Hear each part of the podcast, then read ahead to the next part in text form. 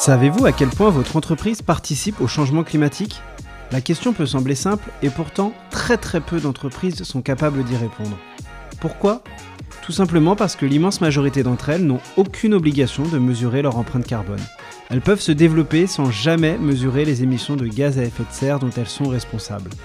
Parce que cette situation est évidemment une aberration, quelques entreprises engagées venant de tous les secteurs d'activité ont décidé d'agir dès maintenant et de faire le tout premier pas dans la lutte contre le changement climatique, mesurer son empreinte carbone. Ces entreprises, ce sont les membres du Climate Act, un collectif créé à l'initiative de Shine, le compte pro des entrepreneurs, et qui réunit de nombreuses entreprises engagées pour arrêter le changement climatique maintenant. Nous leur donnons la parole dans ce podcast. Bonjour Charles.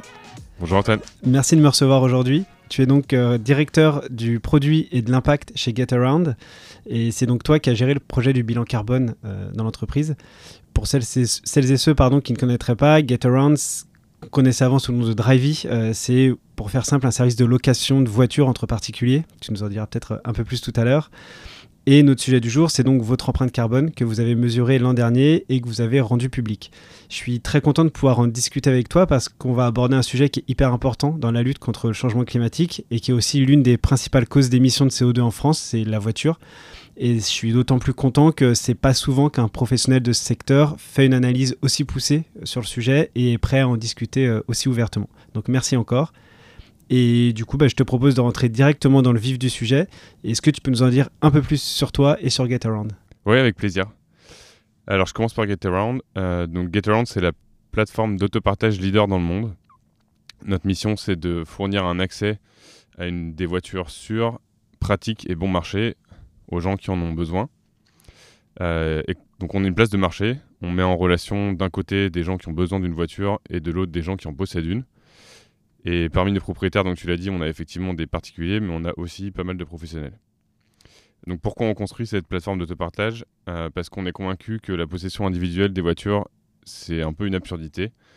Et donc euh, deux symptômes très concrets euh, pour illustrer ça.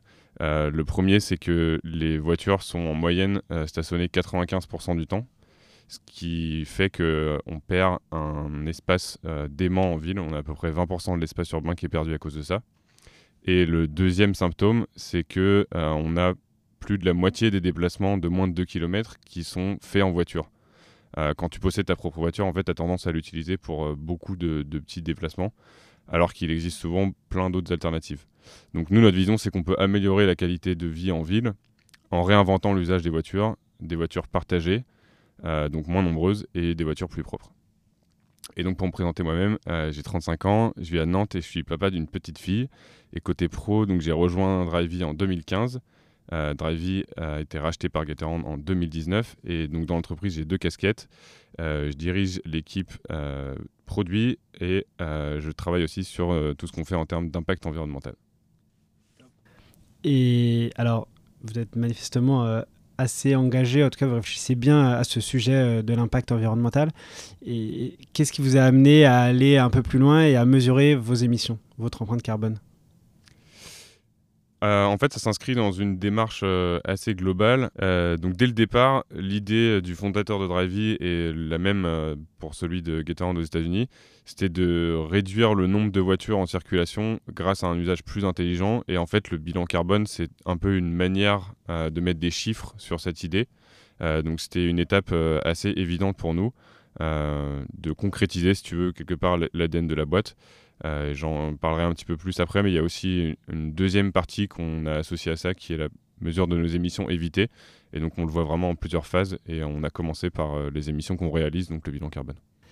Et alors, moi, quand j'en parle avec euh, pas mal d'entreprises, il y en a certaines qui me disent très clairement qu'elles ont un peu peur de faire un bilan carbone parce qu'elles ont peur du résultat. Elles ont peur bah, d'avoir un mauvais bilan, entre guillemets. Est-ce que c'était une crainte chez vous au moment de le faire? Est-ce que vous vous êtes dit, peut-être ça va être dégueulasse et il vaut mieux pas qu'on le fasse? Bah, c'était pas un frein pour le faire. Euh, si tu veux, quelque part, on était prêt au fait que, euh, comme on est une entreprise de transport, effectivement, on a un volume d'émissions qui est important. Mais toute l'idée de, de Get Around, c'est que on peut rationaliser l'usage de la voiture, donc on a aussi un potentiel d'émissions évitées qui est très important. Et du coup, comme on a un peu les deux aspects en tête depuis le début, euh, le bilan carbone c'est la première étape et on s'attendait à ce que effectivement on, voit des résultats où c'est une empreinte importante par rapport à d'autres secteurs. Mais on s'attend aussi euh, à ce que l'étude qu'on va faire là sur les émissions évitées nous donne des résultats aussi euh, très explicites et qu'on voit qu'en fait on permet, de réduire des émissions euh, assez massivement. Donc on avait besoin des deux pour avoir un message clair sur le sujet et du coup on, c'était une étape naturelle pour nous de faire le bilan carbone. Et alors, comment vous faites pour euh, mener un projet euh, de cette taille-là? J'imagine que pour une boîte comme GetAround, c'est un immense projet. C'est pas facile de mesurer euh, toutes les émissions des véhicules, des, enfin bref, de, tout. comment comment vous êtes organisé? Alors en termes d'organisation, on a fait plusieurs choix qui nous ont bien aidés, je pense, dans la démarche. donc premièrement, on a recruté quelqu'un pour coordonner ces travaux, donc bilan carbone, mais euh, euh, impact environnemental, euh, les autres étapes dont on va peut-être parler aussi. C'est Aurore Guillot, j'en profite pour la saluer et pour saluer aussi son travail, parce que sur le bilan carbone, elle a vraiment fait du super boulot. deuxièmement, on a travaillé avec un cabinet spécialisé en RSE, donc qui s'appelle EcoDev, et effectivement, ils nous ont beaucoup accompagnés dans la démarche. troisièmement, on a créé un groupe de travail pour mener cette mission. Et on a essayé d'intégrer des personnes de différents départements qui étaient pertinents pour cette démarche. Euh, donc euh, on a quelqu'un du département comptable qui a rejoint l'équipe, euh, quelqu'un qui est ingénieur et qui travaille sur l'infrastructure de notre plateforme. on a un analyste de l'équipe data donc, qui a travaillé de manière assez poussée sur nos données de location. on a le directeur du département risque et opération. on avait quelqu'un du marketing aussi. Et puis évidemment Aurore et moi pour le pilotage du projet. Euh, ensuite, euh, donc concrètement, comment ça s'est passé euh, On a divisé le travail en deux parties. Il y a eu le cœur vraiment du boulot, c'était pour donc sur le scope 3, c'était d'essayer de vraiment estimer les émissions qui sont dues à nos locations, à l'usage de notre plateforme. donc là, on a investi pas mal d'énergie dans cette partie-là. je, vais expliquer juste après comment. Et ensuite, la deuxième partie qui est beaucoup plus faible pour nous, donc c'était le scope 1 et 2 euh, où on a euh, rassemblé ça un peu sous, la catégorie plus générale de la vie de bureau, c'est essayer d'estimer un petit peu le, quotidien de l'entreprise et notamment de, notre bureau à Paris, euh, de voir ce que ça représentait. donc sur, la première partie, sur le scope 3, concrètement, ce qu'on a fait, c'est que comme on est une plateforme, on a beaucoup de données sur nos locations. on sait quelle voiture a été utilisée, on sait l'âge de la voiture, on sait le kilométrage de la location. Euh, donc on est capable de retracer quand même euh, assez finement toutes les émissions qui sont associées à chaque location. Du coup, ça, demandait un peu de travail de traitement, mais on avait déjà la plupart des données disponibles. Euh, ce, qui, ce, qui, nous manquait, c'était le facteur d'émission de chaque voiture. Et donc, pour ça, en fait, on a contacté l'ADEME, avec qui on était déjà en relation pour euh, une étude sur l'autopartage en 2019 et ils nous ont fourni euh, une base de données avec tous les facteurs d'émission de la plupart des modèles de voitures. Euh, et donc en fait ça a été décomposé. D'une part, on a mesuré pour chaque modèle de voiture le nombre de kilomètres parcourus dans l'année de référence qu'on a regardé. Ensuite, on a choisi, donc dans la base de données de l'ADEME, pour chaque modèle de voiture, tu avais plusieurs facteurs d'émission euh, en fonction notamment du type de conduite. Est-ce que tu es en ville, est-ce que tu es sur l'autoroute, euh, avec plusieurs moyennes. Donc nous, on a pris euh, la moyenne haute, c'est-à-dire quelque part la plus conservatrice du point de vue des émissions, en usage mixte. Donc comme on a des gens qui nous utilisent en ville et en autoroute, on, a, on a, pris cet usage mixte. Et ensuite, on l'a pondéré avec l'âge de la voiture, juste en regardant un peu l'évolution de, des émissions de chaque modèle en fonction de, des années. Et puis, euh, à la fin, ça nous donnait, du coup, euh, si tu veux, le, les émissions réalisées euh, par chaque modèle de voiture sur la plateforme. On a fait la somme et ça nous a donné le total pour les locations. Après, il y a eu une autre partie qui consistait à essayer d'associer l'empreinte liée à la fabrication de chaque modèle de voiture. Euh, donc là-dessus, Ecodev nous a accompagnés et grosso modo, ça, se base beaucoup sur le poids de, la voiture parce que c'est le facteur le, mieux corrélé aux émissions. Euh, et donc on a ramené les émissions liées à la fabrication des voitures euh, par rapport au kilométrage qu'elles font sur notre plateforme vis-à-vis enfin au regard du, kilométrage global que font les voitures en général quand elles sont utilisées. Et donc ça, ça nous a donné au total le, tout l'usage des voitures sur la plateforme, donc carburant, fabrication. Trop bien. Et ça prend combien de temps de faire un, truc comme ça? Bah finalement, quand tu as déjà les données et que l'ADEME peut te fournir une base de données assez complète, cette, partie-là, ça va, c'est aller relativement vite. C'était quelques jours de, travail euh, un peu espacé parce qu'il fallait un petit peu euh, se coordonner et réfléchir. Mais cette partie-là, finalement, ça, c'était euh, la solution est venue assez vite. Et donc ensuite, il faut faire effectivement le boulot. Et donc Benjamin, l'analyste qui, a bossé sur cette question, a, réuni toutes les infos pour le faire. Mais ça, a été assez vite. Après, la démarche globale de faire le bilan carbone, je pense qu'entre vraiment la toute première réunion qu'on a fait sur le sujet et la fin de la restitution et un peu la phase de début de plan d'action, ça a dû nous prendre quelque chose comme deux mois et demi. Ah ouais, quand même. Ouais. Malgré euh, cette euh, phase de collecte de données qui a été assez, assez faible, enfin assez courte. Ouais, parce que ces données-là, comme c'est des données business qu'on regarde euh, très fréquemment, elles étaient déjà, si tu veux, présentées d'une manière qui était facile à analyser. on en disposait déjà, alors que c'est vrai qu'il y a d'autres sous-partie de notre activité où là on était beaucoup plus à l'aveugle et il fallait aller chercher ces, informations-là euh, et ensuite les retraiter. Donc euh, typiquement, il y a, par exemple sur, sur les campagnes marketing, c'est vrai qu'il y a beaucoup moins d'informations euh, disponibles et, là-dessus on a passé... on a investi moins d'énergie parce qu'évidemment, c'est dans notre bilan global, c'est un poste d'émission qui est très très très inférieur à celui des voitures. Mais c'était plus difficile de trouver des données disponibles. Il y a aussi donc les dépenses marketing, c'était un des, une des composantes sur lesquelles on a eu un peu de mal. Il y a eu aussi euh, sur l'infrastructure informatique, il commence à y avoir des données euh, sur l'hébergement cloud, mais tous les hébergeurs n'ont pas le même niveau de précision dessus. Euh, donc on a essayé de réunir des infos euh, mais là, ça nous a pris un peu de temps aussi. Et puis après, euh, on a une partie assurance dans notre activité qui est assez importante euh, et où là, pareil, c'est plus difficile de trouver des informations, mais on, a essayé de, faire des approximations avec, avec le cabinet qui nous accompagnait. Oui, effectivement, ce qui ressort d'à peu près toutes les entreprises avec lesquelles j'ai pu discuter, c'est que la partie marketing et numérique, c'est vraiment au doigt mouillé. Quoi. Ouais, ouais, c'est très compliqué d'avoir des infos précises. Je pense que les, les principaux fournisseurs vont euh, évoluer parce qu'ils ont probablement pas mal de clients qui leur posent la question. Mais aujourd'hui, là, quand on l'a fait, euh, c'était vraiment pas du tout disponible. Quoi. Super, bah écoute, je te propose qu'on rentre dans le vif du sujet, euh, du, dans le cœur du bilan. Est-ce que tu peux nous présenter un peu les résultats de ce bilan? Oui, tout à fait. donc le, scope 3, c'est vraiment une très très majoritaire partie de, de nos émissions.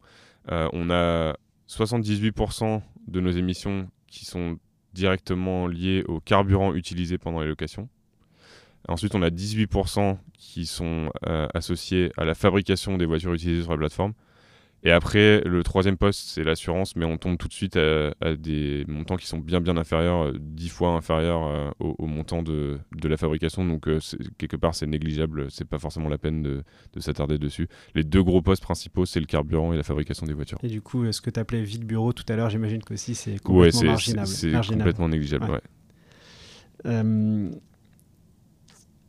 Est-ce que vous avez eu des, surprises en faisant ce bilan? Est-ce que vous vous attendiez à avoir une telle euh, proportion de... Enfin, est-ce que vous attendiez à ce que le carburant et la, construction des voitures prennent une telle place dans le bilan Ou euh, est-ce que vous, saviez, enfin, vous aviez déjà des ordres de grandeur en tête? On avait déjà des ordres de grandeur en, tête parce qu'on avait un petit peu travaillé la question euh, sans faire la démarche, je dirais, très exhaustive et euh, documenté comme un, cabinet spécialiste peut le faire. Nous, on avait simplement regardé un petit peu des comparables sur donc l'équivalent vide bureau d'autres startups qui sont dans l'univers du logiciel pour voir un petit peu quels étaient les ordres de grandeur pour eux. Et puis la, partie sur les émissions liées aux locations, on avait déjà aussi fait des calculs un peu sur le dos de l'enveloppe pour, pour avoir un ordre de grandeur. Donc on n'a pas eu d'énormes surprises sur la part que prend le scope 3 ou euh, les émissions liées aux locations dans le total, ça on s'y attendait.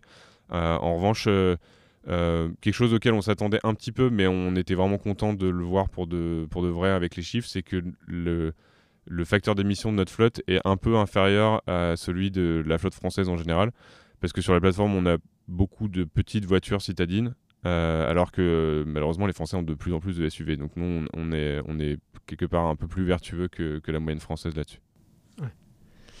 Et hum, j'imagine que vous avez partagé ces résultats en interne et à vos clients peut-être aussi, je ne sais pas. comment ça a été perçu? En interne, euh, très bien, parce que en fait, ça, révèle euh, une, opportunité euh, gigantesque qui est pour nous l'électrification de la flotte. Donc, je pense qu'il y a plein d'entreprises, en fait, quand elles regardent leur bilan carbone, elles ont probablement un plan d'action qui vient, mais c'est difficile de, voir d'envisager des résultats probants rapides, alors que nous, c'est vrai que tu vois, comme 78% euh, de l'empreinte est liée au carburant. Si euh, on arrive à transitionner sur l'électrique, euh, c'est vraiment très très prometteur en termes d'impact. Donc ça, ça a été assez bien reçu. Ça, renforce le besoin qu'on a d'électrifier notre flotte rapidement. Et puis c'est aussi une étape marquante dans notre stratégie climat au global. Et donc les, les employés étaient contents de, de, voir cette étape. On a fait une présentation pour expliquer tout le bilan quand on, quand on l'a terminé. Avec les clients, euh, pour l'instant, on en a un petit peu parlé. En fait, il y, a deux plans différents. Donc, euh, notre troisième marché, c'est la Norvège. Euh, et la Norvège, c'est un peu l'Eldorado des voitures électriques. je crois que les chiffres, c'est à peu près 40% de l'usage automobile en Norvège se fait avec des voitures électriques. Et 65% des nouvelles immatriculations sont avec des voitures électriques. Donc, tu vois qu'ils sont très, très en avance. du coup, sur ce territoire, euh, en fait, on en, parle déjà avec nos clients depuis longtemps parce que c'est vraiment euh, devenu la norme. Euh, donc, ça s'inscrit simplement dans la continuité. Sur la France, on a commencé un pilote avec certains propriétaires, notamment à Paris, pour tester un petit peu les spécificités de l'électrique. Donc, on en parle aussi avec eux. Donc, ça, c'est pour le côté offre de notre place de marché. Pour le côté demande, de temps en temps, on a effectivement euh, des gens qui nous contactent pour euh, euh, que ce soit plus simple pour eux d'avoir une idée de l'impact de leur location. Mais aujourd'hui, c'est vrai que c'est encore marginal, donc on, va, on va y venir petit à petit. et puis, en revanche, ce qu'on constate, c'est que quand on demande aux gens quelles sont les motivations pour utiliser des services d'autopartage comparés à la possession individuelle, le, la notion d'impact environnemental euh, vient assez vite euh, dans, les raisons qui sont évoquées. C'est pas la première, mais elle vient. Je crois que ça doit être la troisième ou quatrième. C'est plutôt bon signe. Euh, tu parlais d'une stratégie climat à l'instant là. Tu peux nous en dire un, mot? Tout à fait. Donc la stratégie climat. donc globalement, la question des émissions, bon, déjà c'est aussi, je dirais, un, une connaissance qui se structure au fur et à mesure. Je pense qu'il y a cinq ans, on n'avait pas forcément le, même niveau d'information et de documentation sur ces sujets. Donc euh, je dirais que l'état de l'art aujourd'hui, c'est qu'il y a un peu trois grandes parties dans les émissions. Donc il y a les, émissions que tu réalises, les émissions que tu peux éviter, et puis euh, les émissions euh, que tu peux absorber avec des pics carbone. Donc la stratégie climat, ça, ça, revient à créer un plan un peu sur ces trois parties. Euh, donc là, avec le bilan carbone, on commence à avoir des leviers très clairs qui ressortent pour la première partie sur les émissions qu'on réalise. Ensuite, en ce moment, on est en train de travailler sur la mesure des émissions évitées. Et là, on va probablement trouver aussi des leviers pour maximiser les émissions qu'on peut réduire chez d'autres acteurs. Et enfin, on va certainement réfléchir euh, euh, plus tard à comment on peut aussi contribuer à l'absorption. Mais on est tout à fait conscient que ça peut venir que comme une cerise sur le gâteau. C'est pas l'enjeu principal. Euh, tu parles beaucoup des émissions évitées euh, depuis tout à l'heure. Euh, donc, pour ceux qui ne seraient pas à l'aise avec le, avec le concept, c'est l'idée, c'est tout bête, hein, c'est les émissions que les gens n'émettent pas en utilisant vos services, plutôt qu'en utilisant un autre service ou en, en ayant bah, typiquement une voiture perso. tu peux nous en dire un peu plus sur comment ça marche chez vous, ce que vous êtes en train de mesurer? Ouais, donc là on est au début de cette phase-là.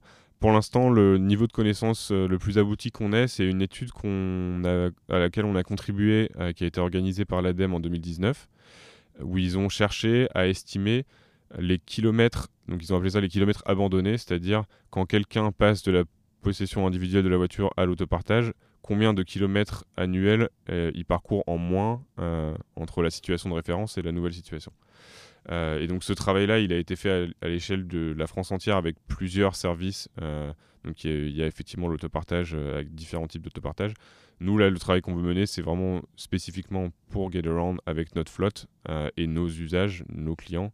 Qu'est-ce que ça donne Donc on va chercher à, mesurer la différence d'usage quand les gens passe de la possession individuelle à l'usage de l'autopartage. Alors évidemment, tu as aussi des effets inverses, hein, c'est-à-dire notamment par exemple dans les centres urbains, c'est vrai que le fait qu'il y ait des services faciles à utiliser, ça, peut créer une forme d'usage supplémentaire chez quelques personnes. Mais notre, conviction, et quand on se base sur les chiffres que la première étude de l'ADEME avait donné, c'est qu'au global, on pense qu'on a un, impact très positif, donc on, veut mesurer cet impact dans l'ensemble. Ok, donc si on revient sur euh, les émissions que vous réalisez, que GetAround euh, réalise, euh, et du coup, bah, comment vous allez les réduire maintenant que vous les avez mesurés Est-ce que vous êtes fixé des objectifs précis de réduction? Est-ce que vous êtes dit, voilà, on émet, d'ailleurs je t'ai même pas demandé, c'est combien le, le, bilan au total? Donc le total, c'est 44 000 tonnes. Et donc est-ce que vous avez dit, voilà, aujourd'hui on est à 44 000 tonnes, il faut que demain on passe à 40, 30, 20 alors, le premier objectif euh, très concret qu'on a pris, c'est de devenir une plateforme qui n'accepte que des voitures électriques euh, d'ici 2030. Euh, ensuite, là, comme on est en train de faire notre stratégie climat, on n'a pas encore d'engagement chiffré sur nos émissions dans l'ensemble, mais ça va venir quand la stratégie sera définie. Et donc, juste pour avoir, tu vois, un peu des ordres de grandeur en tête, on, pense que en, passant euh, au tout électrique, on a un potentiel vraiment euh, dans les grandes mailles hein, de l'ordre de grandeur de 50% de réduire nos émissions. Euh, après, l'enjeu, c'est aussi qu'on est une, boîte en forte croissance. Donc, il faut piloter la croissance de l'activité tout en contrôlant la, croissance enfin, la, réduction des émissions. Donc, c'est tout le travail qui, va, qui est derrière la stratégie climat effectivement très compliqué pour les startups ou les boîtes en, forte croissance. Ouais. Mais c'est là aussi que les émissions évitées euh, prennent tout leur sens parce qu'effectivement, c'est difficile euh, de construire un modèle d'affaires qui permette de réaliser euh, dans l'absolu moins d'émissions alors que tu as l'ambition d'avoir un, volume d'affaires qui grandit. mais si tu as un modèle d'affaires qui est. alors, je ne sais pas si on pourrait le qualifier de vertueux, mais en tout cas qui, qui implique des émissions évitées importantes, euh, si tu chiffres cet impact-là aussi, bah, tu peux te rendre compte que même en ayant une croissance forte de ton activité, tu peux aussi euh, amplifier l'impact que tu as grâce à ces émissions évitées. c'est clair. Et hum, concrètement, comment vous, vous, allez vous y prendre pour convaincre vos utilisateurs, enfin sur la partie offre, j'entends, vos utilisateurs, de ne proposer que des voitures euh, électriques? Vous allez inciter vos clients à changer de voiture Vous allez, comment on fait ça? Donc, comme on est au début, pour l'instant, on n'a pas encore un plan euh, hyper robuste pour le faire. Euh, la première décision qu'on a prise, c'est déjà qu'on allait l'inscrire dans les objectifs annuels de l'entreprise. Donc, cette année, euh, on travaille sur le fait d'améliorer notre service et notre produit pour les voitures électriques parce qu'effectivement, comme on l'a construit autour euh, de l'usage thermique au départ, aujourd'hui c'est un peu moins pratique d'utiliser euh, à la fois du côté propriétaire et du côté locataire d'utiliser le, service avec une voiture électrique. Donc on, veut euh, vraiment améliorer notre produit de ce point de vue-là. Donc par exemple, ça peut être être plus transparent sur l'autonomie de la voiture que tu vas avoir, aider les propriétaires à trouver des voitures, des emplacements de parking, des bornes de recharge, gérer le paiement de la recharge pendant la location. Donc tout ça, tout ça c'est des euh, blocages qu'on a envie de lever euh, avant de vraiment pouvoir accélérer sur le développement de la flotte. Et une fois que le, produit sera prêt, là, effectivement, on veut inciter les propriétaires euh, à passer à l'électrique. alors, on a différents leviers là-dessus. Ça, dépend aussi beaucoup de la réglementation. Hein. je pense que le, gouvernement et l'Union européenne a un, rôle euh, très important à jouer euh, là-dessus. Mais donc, nous, les idées qu'on a, c'est déjà de, faire de la pédagogie hein, auprès des propriétaires. On a certains propriétaires d'ailleurs qui sont très demandeurs euh, de ça parce que quand tu as une activité à moyenne ou grande échelle de location de voiture, tu es déjà obligé d'avoir une part de ta flotte qui est électrique. Donc en, fait, on sent que c'est en, en, train d'arriver. Et nous, on veut accompagner cette démarche, on veut les informer, on veut essayer de nouer des partenariats avec des, fournisseurs qui permettront d'avoir euh, peut-être des, tarifs avantageux ou bien de trouver des voitures de seconde main électriques plus facilement. Euh, on envisage aussi peut-être de regarder le rétrofit, donc c'est le fait de convertir une voiture thermique en, en moteur électrique. C'est pas possible sur tous les modèles de voitures et ça marche pas pour tous les usages, mais parce que généralement ça aboutit à une, autonomie qui est un peu plus petite par rapport à une voiture qui a été construite comme électrique dès le départ. Mais on, regarde tout ça. Et du coup, on voit l'intérêt que ce soit le directeur produit qui s'occupe aussi de la partie impact. On voit que les deux sont hyper liés au final. Ouais, tout à fait. C'est sûr que ça simplifie euh, les discussions et ça, permet d'inscrire ça dans la vision euh, assez facilement. Après, euh, en fait, c'est tellement structurant dans l'activité que je pense pour vraiment prendre ces questions au sérieux, il faut que ce soit intimement lié à la stratégie. Ça a un impact tel sur le, modèle d'affaires, sur le, produit, sur le prix, etc., que sur la façon dont tu, présentes ton offre. Pour moi, c'est, essentiel que, alors pas forcément que ce soit la même personne, mais en tout cas que ces personnes-là se parlent très régulièrement parce que c'est vrai que ça permet de, de, d'aller plus vite dans cette direction. C'est clair. Et tu parles un petit peu de tes clients euh, là il y a deux secondes. Euh, vous avez des premiers euh, retours, des premiers insights sur ce qu'ils en pensent de, du passage à l'électrique? Clients côté donc côté offre, pardon. Côté offre.